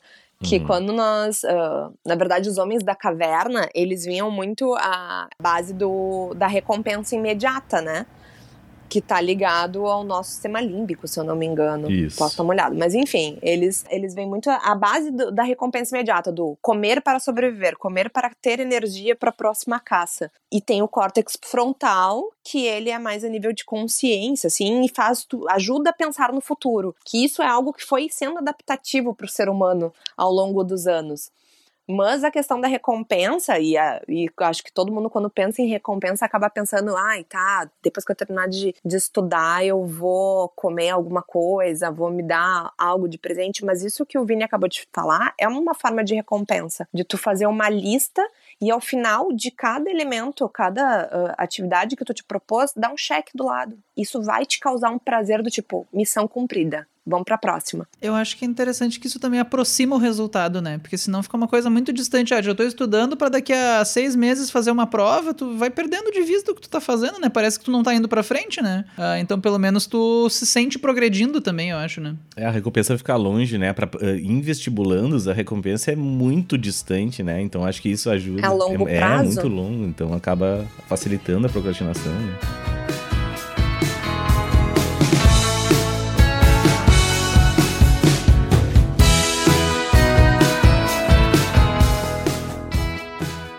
Lembrei de uma outra sugestão também, bem para o pessoal que dispersa, da desatenção, né? Ou que consegue trabalhar de forma mais sistêmica com mais de uma informação. Que uma das técnicas que a gente colocou ali, né, Rafa, é justamente uhum. essa. Uma coisa é o Rodrigo que começa uma atividade, hiperconcentra e vai ali na madrugada da 1 às 5 e, né, da leitura à escrita e fecha, encerra cumpriu a tarefa, né? Fez um laço no final, tá prontinho. Mas uma outra sugestão, porque não é todo mundo que entra nesse estado de concentração e permanece tantas horas, né, Rodrigo? Esse, esse é a tua característica Sim. e é de mais alguns. Mas uma outra, uma outra técnica que funciona é trabalhar com três tarefas ao mesmo tempo. Então, o meu turno da manhã, eu vou escolher três tarefas e eu vou transitar entre elas. Vou pegar aqui um exemplo aleatório, tá? Eu vou fazer metade da lista de questões de matemática, eu vou intercalar com uma outra tarefa. Eu vou lavar metade da louça e eu vou começar a ler algo sobre a redação que eu tenho para escrever. Quando eu fiz a 50% de cada uma delas, eu retorno. Eu termino as questões de matemática, eu depois eu termino a louça e aí eu termino a pesquisa para redação. Então, tu pipoca entre as tarefas, mas tu limita quantas e quais. Deixa isso bem especificado para diminuir a chance de começar inúmeras e não finalizar nenhuma. E mesmo assim também não fica maçante, né? Porque querendo ou não, tu tá alternando um pouco. É exatamente por isso que eu, eu, fo eu, assim como eu consigo manter um foco, eu desfoco. Se tu me, como eu falei, né? Se tu me interromper, eu tenho que começar do zero, né? Não, mas peraí, Rodrigo, deixa eu. Mas. Ah, não, peraí, que eu, eu acho que eu não tava ouvindo vocês, na real. Ah, não vou explicar a piada, né? Ah, não, peraí, peraí. Ah, ah vocês estavam falando. Ah, tá. Ah, entendi. Ele não, não, realmente se não, perde e tem que começar do zero, né? Tu vê que é, a piada É que eu achei que, eu achei que vocês estivessem falando e eu não tava ouvindo vocês e eu tivesse falado por cima de alguém. Não, era uma ah, piada tá. sobre tu se interromper. E realmente é, tu vê que a gente só é, comprovou teu ponto, né? Agora que explicou a piada, ficou pois bem é. é. Explicar uma piada é que nem dissecar um sapo, né? Tu entende melhor como é que ele funciona, mas ele morre. é, não, mas o, o, que eu ia dizer, eu geralmente eu procrastino exatamente por isso, né? Porque se eu começar e não terminar, quando eu for voltar nessa tarefa, eu meio que tenho que começar de novo, sabe? Eu, eu preciso terminar assim. Mas eu, eu já, eu, isso eu, eu já notei que pros alunos funciona muito melhor, assim, no geral. Isso que a Tati falou, né? De começar mais de uma, de fazendo aos pouquinhos. Eu já percebi que no geral funciona melhor. Eu que sou estranho mesmo. Não é não, Rodrigo, é bem comum. Não, e eu acho que é muito a questão do que que tu define como tarefa, assim, porque o que eu entendi que a Tati falou, assim, a tua tarefa é fazer 50% da lista. E claro, tu pega uma atividade que faz sentido tu partir ela em dois, né? Tipo assim, não, eu vou tomar meio banho, não, né? tipo assim, vou lavar o cabelo agora e depois o corpo. É, sabe? Daí o cara que vai lavar metade da louça, ele lava só o canto direito de cada prato, depois de volta lava só o canto esquerdo, né? Entende? tipo assim, eu acho que são coisas que fazem é. sentido tu partir em duas partes. Tarefas grandes, né? Ah, eu tenho tenho que estudar o capítulo 1 de português. Ah, o capítulo 1 de português ele é um capítulo extenso. Então, vou fazer assim: eu vou primeiro estudar a teoria, vou fazer outra coisa, depois eu volto para os exercícios. Eu entendi Perfeito. assim, Perfeito. mas sabe, né? Eu sou o especial aqui pelo jeito, né? perfeito. Vini, perfeito. É isso. Isso, isso aí. Parabéns. Estrelinha. novamente, assim, cada indivíduo é único, né? Eu acho que é importante a gente ressaltar isso. Isso que o Rodrigo falou, ah, acho que a grande maioria das pessoas são assim, eu que sou diferente. Na verdade, não, Rodrigo. É muito. Eu, nas pesquisas apontam que existem diferentes tipos de indivíduo que começam uma. demoram para começar a atividade, mas quando começam vão até o final, tem sujeitos que não demoram para começar, mas ao longo da atividade vão largando ela e vão fazendo outras coisas e daí voltam e aí procrastinam e aí vão deixando para depois. E aí nisso começam a botar várias tarefas no meio. Por isso que uma das dicas que a Tati trouxe foi justamente essa, porque não existe uma regra. Uhum. Cada sujeito vem vem se tendo comportamentos ao longo da vida. Geralmente esses comportamentos de procrastinação, eles dão start na vida de escola, né? Quando tu tá, principalmente no teu ensino médio, e aí após isso, se tu não fizer um autoconhecimento, não fizer uma autorregulação, sim, tu vai acabar tendo comportamentos que são marcadores e tu vai levar ele pra vida. Então, um exemplo assim, tu trazendo, eu consigo, eu sou uma pessoa que eu não sou de sentar e cumprir uma tarefa sem parar. Eu preciso fazer essa tarefa, eu inicio ela na manhã e com certeza, dependendo se a tarefa é algo que me exige muita energia, eu vou terminar umas nove da noite fácil. E no meio dela eu vou fazer várias outras coisas, inclusive sentar para ler um livro que me dê prazer. Ah, é, eu por isso que eu trabalho é, comumente, assim, eu, eu sou bem aquilo que tu falou, eu demoro muito para começar. Assim, ah, tem uma, eu tenho um simulado para fazer. E se o meu, meu prazo é hoje, eu vou começar hoje. Hoje. E, e, e vou. Aham. Sério, se eu tiver que ficar 24 horas direto, entendeu? Ficar 24 horas direto sem parar, eu vou ficar 24. Eu vou ficar ali até terminar. Então, por isso que eu, seguidamente, eu trabalho até duas, três da manhã, entendeu? Porque eu deixei pro último dia e eu toco direto. Eu vou até o final. Sim, tu não vai deixar de fazer, mas É. tu demorou. pra- Eu ia falar isso, mas tu sempre tá trabalhando na tensão, assim, no nível do estresse hard, porque teus prazos estão sempre, entre aspas, apertados, porque tu deixou ficar Sempre, apertado. sempre. Eu tô, eu tô sempre.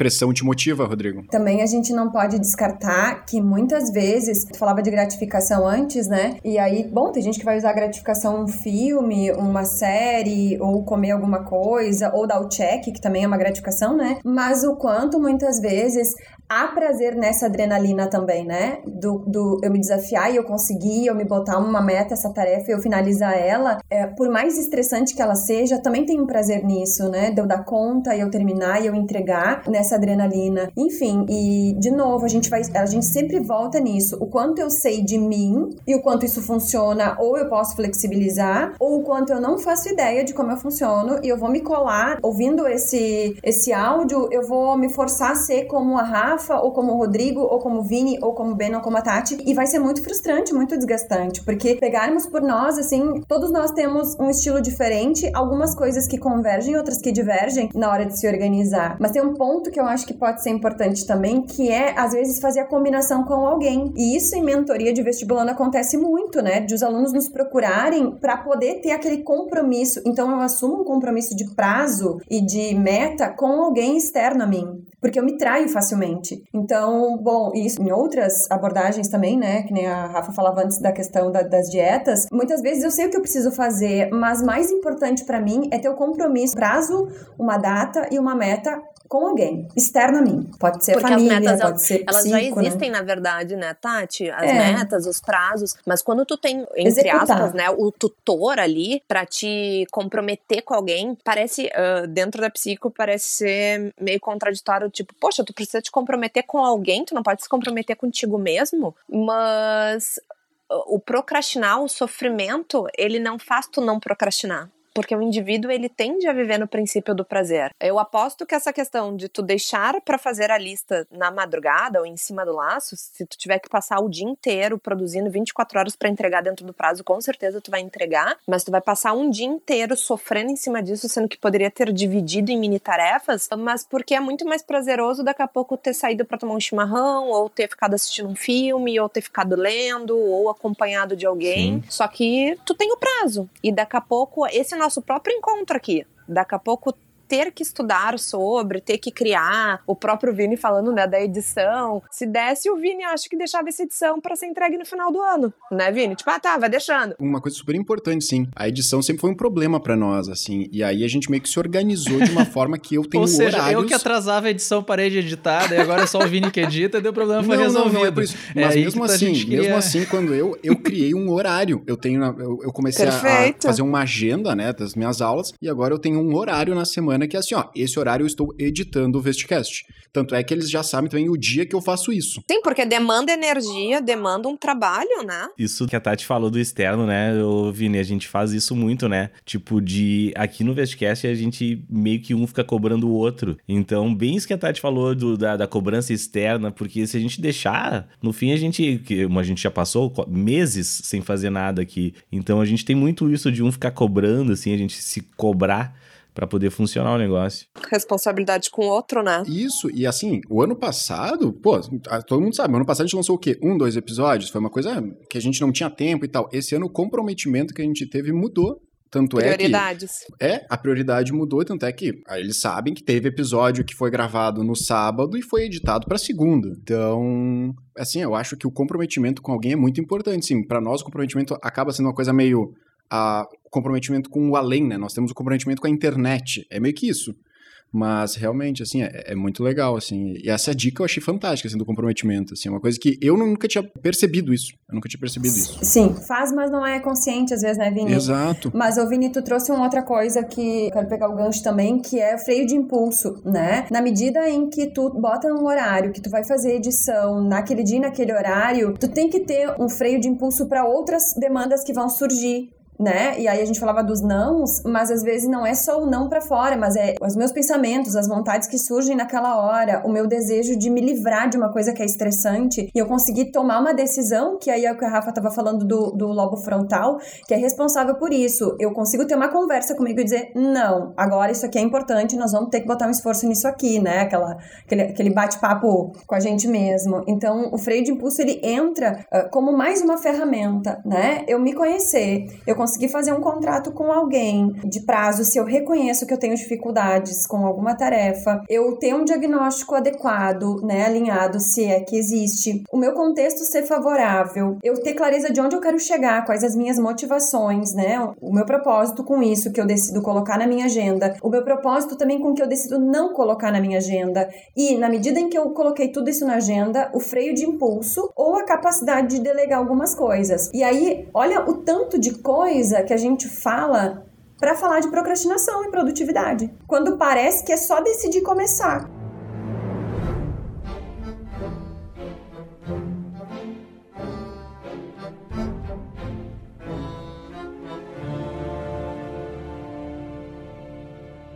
A gente fala muito essa coisa do, do auto, se autoconhecer, né? Ah, o Rodrigo, ele percebeu ao longo do, do, da vida dele que ele trabalha mais na pressão. Ao longo desse episódio. Existe. mas, mas eu, não, eu não sugiro, tá? Isso é, é, como as gurias falaram, né? É bem estressante para mim, então eu não sugiro fazer isso. sim, sim. Mas enfim, foi, foi um modo que tu, assim, existe algum teste, alguma metodologia, acho que assim, um método pra gente poder descobrir isso? Não sei se existe isso na literatura ou algo assim. De autoconhecimento, ah, vem. Fazer terapia. É, exato, assim, é a terapia não. que faz isso, como é que eu faço? Porque eu acho que o recado que ficou, né, foi esse assim, ah, tu tem que te autoconhecer. A procrastinação tá. tem vários fatores. E como é que eu faço para fazer isso? É psicoterapia. Psicoterapia, na veia. Não, e não é jabá, tá, Vini? Inclusive, eu sou especialista nisso, tá aqui meu cartão. em jabá. não, mas eu acho importante, eu acho importante. Eu não sei se a pergunta é válida, entende? Eu Realmente, é a minha válida. ignorância no conteúdo aqui faz eu não fazer uma pergunta, às vezes, adequada, mas a psicoterapia é o que vai te levar para esse autoconhecimento. Eu fiz um teste do BuzzFeed para me conhecer também. Eu sou uma cebola. É, sou uma cebola. Fosse... Eu sou fritadeira sem óleo. Mas desculpa, Tati, pode falar. Sou uma fryer. Mas, mas voltando, né? Nessa ideia, Vini, eu acho que talvez para quem tá nos ouvindo, vamos pensar em algumas coisas. Porque nem sempre existe a possibilidade da psicoterapia, ou por não haver a possibilidade de um investimento, ou porque a pessoa ainda tem resistência, porque teve mais experiências em psicoterapias anteriores, ou porque às vezes tem um discurso da família, ainda naquela ideia de psicoterapia só quando tá a coisa muito agravada, muito doente, né? Que eu posso dar conta sozinho, tem esses discursos que rolam. Mas vamos pensar em algumas coisas talvez mais acessíveis. Quando a gente sugeriu os aplicativos, ali é um jeito de tu saber de ti, pelos padrões de repetição. Então, assim, toda terceira semana do mês eu me sinto mais angustiada. Tem a ver com um ciclo? Não, não tem. Tem a ver com o início da semana? Tem a ver com prazos de coisas que eu tenho para entregar? Então, poder botar ali detalhes mais qualitativos, né, de como, além do meu humor, o que, que me acontece nesse dia ou nessa semana ou naquele período, me ajuda a entender que efeitos as coisas do contexto têm sobre mim, tá? É um jeito. Isso pode ser feito numa agendinha, num diário, não precisa ser necessariamente um aplicativo. Pode ser feito junto com o cronograma também de aulas, né? Então, esse é um jeito. Outro jeito é as trocas que eu faço com as pessoas e principalmente quando eu saio da minha bolha, quando eu vou conversar com pessoas diferentes de mim. Porque é muito fácil, vou dar um exemplo aqui entre nós. Para mim seria muito mais fácil conversar com o Rodrigo, porque eu tenho um funcionamento muito parecido com o dele, né? No sentido de baixar e me concentrar cinco horas a fio numa tarefa e ter muito prazer e por isso ficar mais tempo também nela, né? Se é uma coisa que tá coerente com os meus objetivos. Mas assim, como que eu vou saber que esse é meu funcionamento se eu não converso com a Rafa, por exemplo, ou com o Ben ou com o Vini que funcionam diferente de mim, para eu poder dizer, é não, eu não funciono assim, eu funciono assado. E quando eu começo a narrar de como eu me vejo, de como eu me percebo, aí a gente tem uma construção, né? Mas ela é bem subjetiva a partir das trocas que eu consigo fazer. E aí a gente tem um problema no isolamento que se agrava, que é que eu perco de vista essas trocas as referências daquilo que é parecido comigo e eu começo a achar que só eu tô procrastinando, que só eu tô com conteúdo atrasado, que só eu tô com a sensação de que, que eu não vai, não vai dar, eu não vou dar conta até final do ano, que só eu tô com medo do Covid. E aí a gente tem um problema, né? Porque a gente não consegue confrontar com o dado de realidade. E um exemplo, fazendo um gancho, né, Tati? O próprio Vini aqui, se a gente voltar um pouquinho, o insight que ele teve. Dele tá falando, enfim, a gente não tá no momento de psicoterapia, mas estamos no momento de troca, principalmente uma troca totalmente fora das suas áreas, assim, né? Uh, mas de ter tido o insight de que ele já faz um movimento, ter um horário, e, mas que isso é um autoconhecimento dele, que ele se deu por conta que eu preciso ter um horário, eu preciso botar um dia na semana e preciso saber dar limite aos outros e conseguir delegar outras coisas para ele estar tá aqui nesse, nesse momento, essa tarefa. E aí a gente falou, algo, o Vini teve um insight, olha, eu não tinha me dado por conta disso, era inconsciente, vem, vem para nível de consciência. Então a psicoterapia, ela ajuda nesse, nesse sentido, assim, do autoconhecimento. Poxa, o que que eu tô fazendo que dá para que tá certo e que eu vou trazer para nível de consciência para manter? Porque daqui a pouco, Vini, pode ser que em algum momento pare de dar certo esse movimento que tu tá fazendo. Até ah, porque ah, nós somos. Agora que começou a dar certo, vai parar? Agora. É. Acabou o podcast aqui. Até porque nós somos seres inconstantes, né? A gente vive de ciclos, então nem sempre, até já falando para os alunos, nem sempre um cronograma feito lá em março vai se durar até novembro. Então sempre é importante estar tá se revisitando e revendo o que que tá certo, o que que tá, tá me incomodando, o que que eu posso mudar. Então o autoconhecimento entra aí. Tu acabou de se dar por conta que esse é algo que tá funcionando. Poxa, então, né, vamos manter. Não é aqui que eu vou mudar se alguma coisa estiver dando errado. Não, a única coisa que me preocupou na tua fala foi se vai vir a conta no fim do episódio. Porque se isso foi uma eu, eu, comecei a ficar um pouco preocupado nessa parte. Pois já estamos uma hora e pouco aí, vai vir duas sessões é. aí. É, passou dos né? 45, eu cobro duas horas a aula, é, se passou. Do... É uma hora e meia. E a minha parte tá atendendo em coterapia Putz, aqui. Vai sair quase. É. Aí, ó.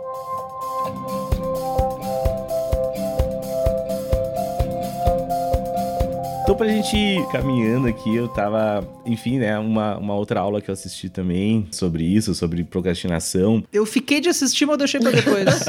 Aí a professora ainda falou assim que isso dos estudos, né, que a gente meio que ensinou as crianças que estudar não é prazeroso né? Que a gente, nossa, tu, isso é foi uma construção social. E, e, ela ainda dizendo, nossa, tu tá indo pra escola ver teus amigos brincar, aprender, tu, só coisas benéficas. E a gente meio que ensinou as crianças a que estudar não é prazeroso. Então ela trazia algumas coisas do tipo a gente tentar atribuir um certo prazer a estudar, enfim, algumas outras coisas, né? Então a gente podia também pensar desse lado, fazendo um resuminho, sim, basicamente, né, Gurias, é se conhecer né? Saber se conhecer uhum. e, obviamente, procurar ajuda especializada e tal. Então, queria que antes da gente terminar, assim, se você tiver alguma coisinha mais para falar, o microfone tá aberto e já deixar os contatos de vocês. A gente vai marcar vocês em post também, mas deixar os contatos de vocês. Vocês fazem atendimento online, né? Para alunos Sim. e, e pré-vestibulandos e tal.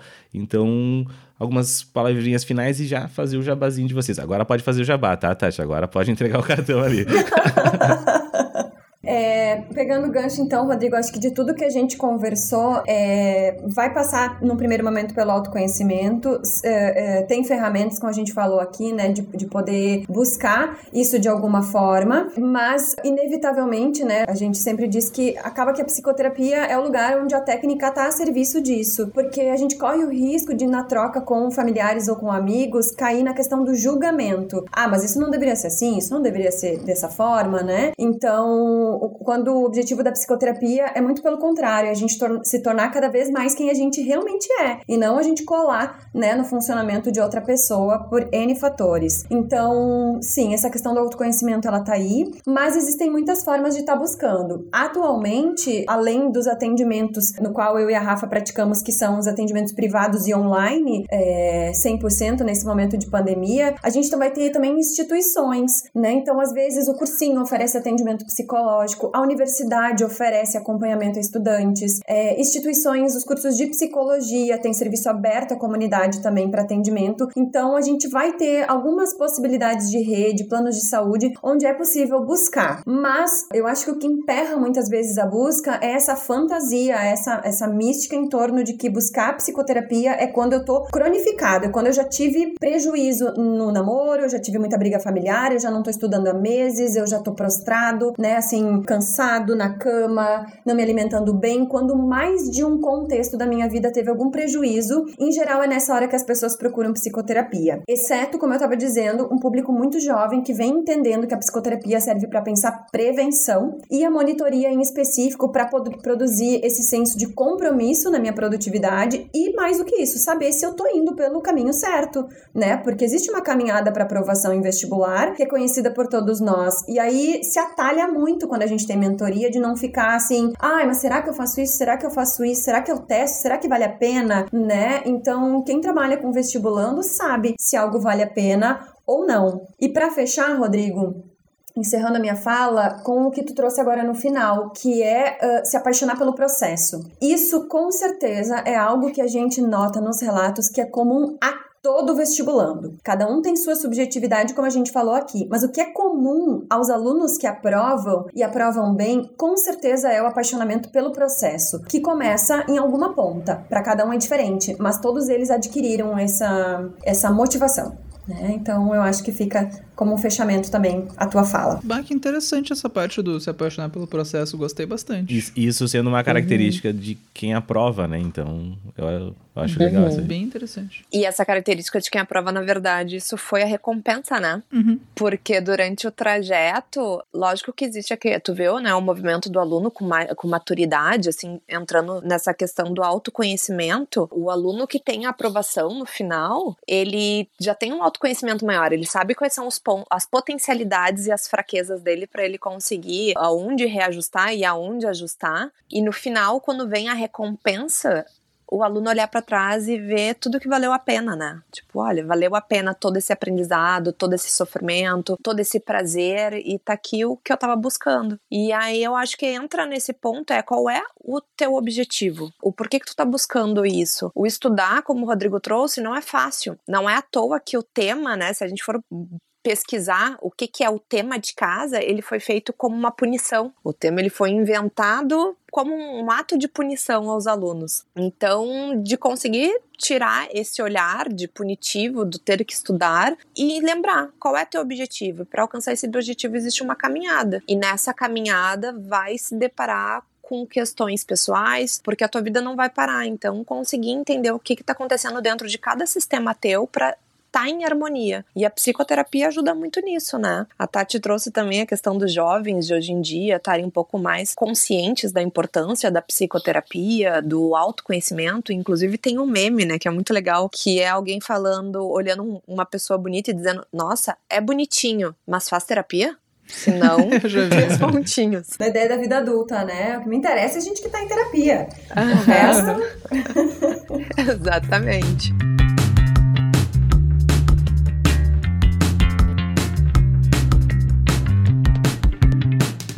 Para finalizar, então, né, já estamos aqui um bom tempo conversando, e deixem as redes sociais de vocês, enfim, de, do trabalho de vocês, o que vocês têm feito. Eu sei que vocês fizeram algumas lives também.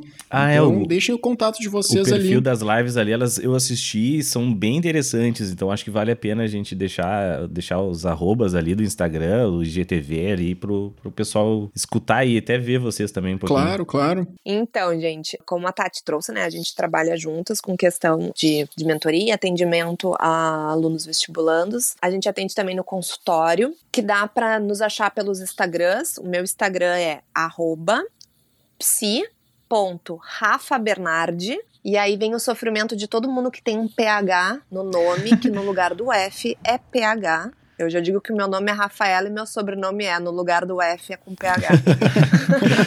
Quem se identifica aí, ó. Legal. Eu vou deixar os dois arrobas, que é o meu de psico, né? Psico Tati Kunzler. E Kunzler é bem como se pronuncia mesmo, é KU. E o da clínica também, que é a Boa. Ava Psicologia, que é onde tem alguns IGTs que a gente produz lá, com outros colegas também, de outras abordagens. É, então vocês vão encontrar nesses três arrobas aí alguns IGTs e material que já tá rolando. Acho que no Instagram a gente consegue concentrar várias formas de se comunicar. A gente já deixa, né? Vamos marcar os, os arrobas ali no post. Então vocês vão ali no, no, no Instagram do Vestcast ali e vai estar tudo ali certinho. Então, pessoal, aqui a gente queria agradecer. Eu, particularmente, queria agradecer muito. Eu, a gente já tá quase duas horas aqui e, cara, Pois é, eu prometi pra elas que ia ser uma hora de gravação e a gente já passou assim, ó, muito. primeiro pedir desculpas, né, por abusar. E, e segundo, agradecer demais, cara. Eu tô, eu adorei, assim, fazer. Espero que quem escutou e quem estiver escutando, né, que também tenham sentido o mesmo prazer que eu em, em escutar. Tá? Então eu queria agradecer muito vocês, assim, e já deixar aberto o convite sempre que quiserem voltar, sempre que a gente. Né, então a gente. A gente tem bastante coisa pra conversar, né? Outros episódios. Então, primeiro, muito, muito obrigado e desculpa qualquer coisa aí, né?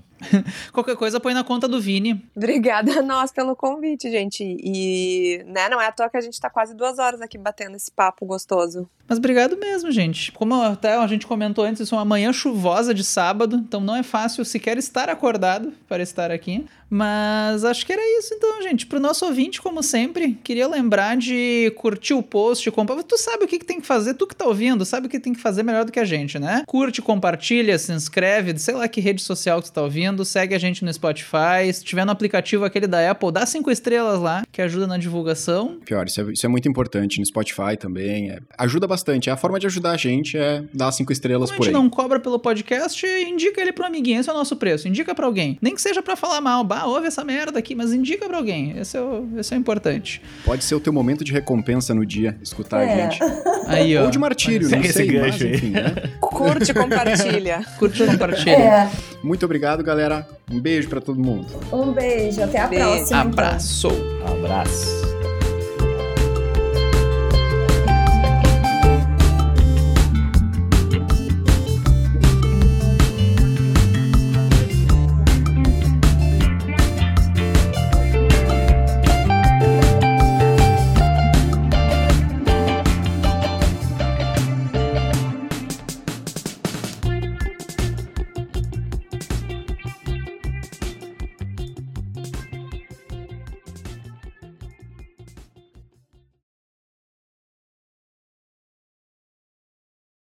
Fazendo o gancho com o Lojong, Tati, que eu, eu, eu, eu puxei a interrupção e a galera veio, né? Então, É voltando ao verdade, eu Lojong já lá. tinha perdido, eu já tinha esquecido. Eu Ah, tava- pra te ver, né? Depois eu a tenho uma lista disso. aqui. é. Tá, vai lá, Vini. Tu não ia puxar. Tá com o microfone Não, fechado, ela- Vini? Ela tava falando do Lojong, ela, só que ela não terminou, eu interrompi ela. Ah, eu achei que tu ia fazer uma. Tá, tu- tudo bem. Olha, Vini, não me senti interrompida, mas se tu. Se talvez eu tenha iniciado algo que tu acha que ficou em aberto, eu posso complementar, mas na verdade era nessa linha de. Eu não, não sei, Deixa não eu fazer sei. um parênteses. né? Ah, eu fui muito muito psicólogo perdido mesmo. Pois é, eu, eu terminei, mas se tu não entendeu, eu repito, tá? Repito pra ti, Como é que né? tu se sentiu? Tu se sentiu interrompido? e ela, e ela foi sutil, eu não me senti, eu não me senti agredido, entende? Mas se, se o teu nível cognitivo não alcançou o que eu falei, eu posso falar num nível mais for dummies. Sentiu que ficou faltando para de alguma perguntar, coisa, né? Vinícius, que os outros que têm capacidade de acompanhar o raciocínio estão sendo atrapalhados, tá? Ai, gente, eu ri muito agora. Deixa eu ver Mas é aqui. que assim, talvez eu que estivesse A gente conversa, né? né? A gente acerta o horário. Vini, mais tarde, no final, tá aberto pra perguntas, tá? Se ficou alguma dúvida nessa área, tu pode perguntar. Não vamos atrapalhar os coleguinhas que entenderam, tá? Depois a gente se Consegue conversa. acompanhar, né? Vamos, Ai, vamos ai. as duas temáticas em paralelo, então, né? Vamos Temos- fazer um episódio, aí- episódio especial pra ti, né? Que tá um pouquinho mais devagar, que tá... É, vamos, vamos trazer o Vini pra junto, assim, né? Ninguém É, solta a mão de ninguém.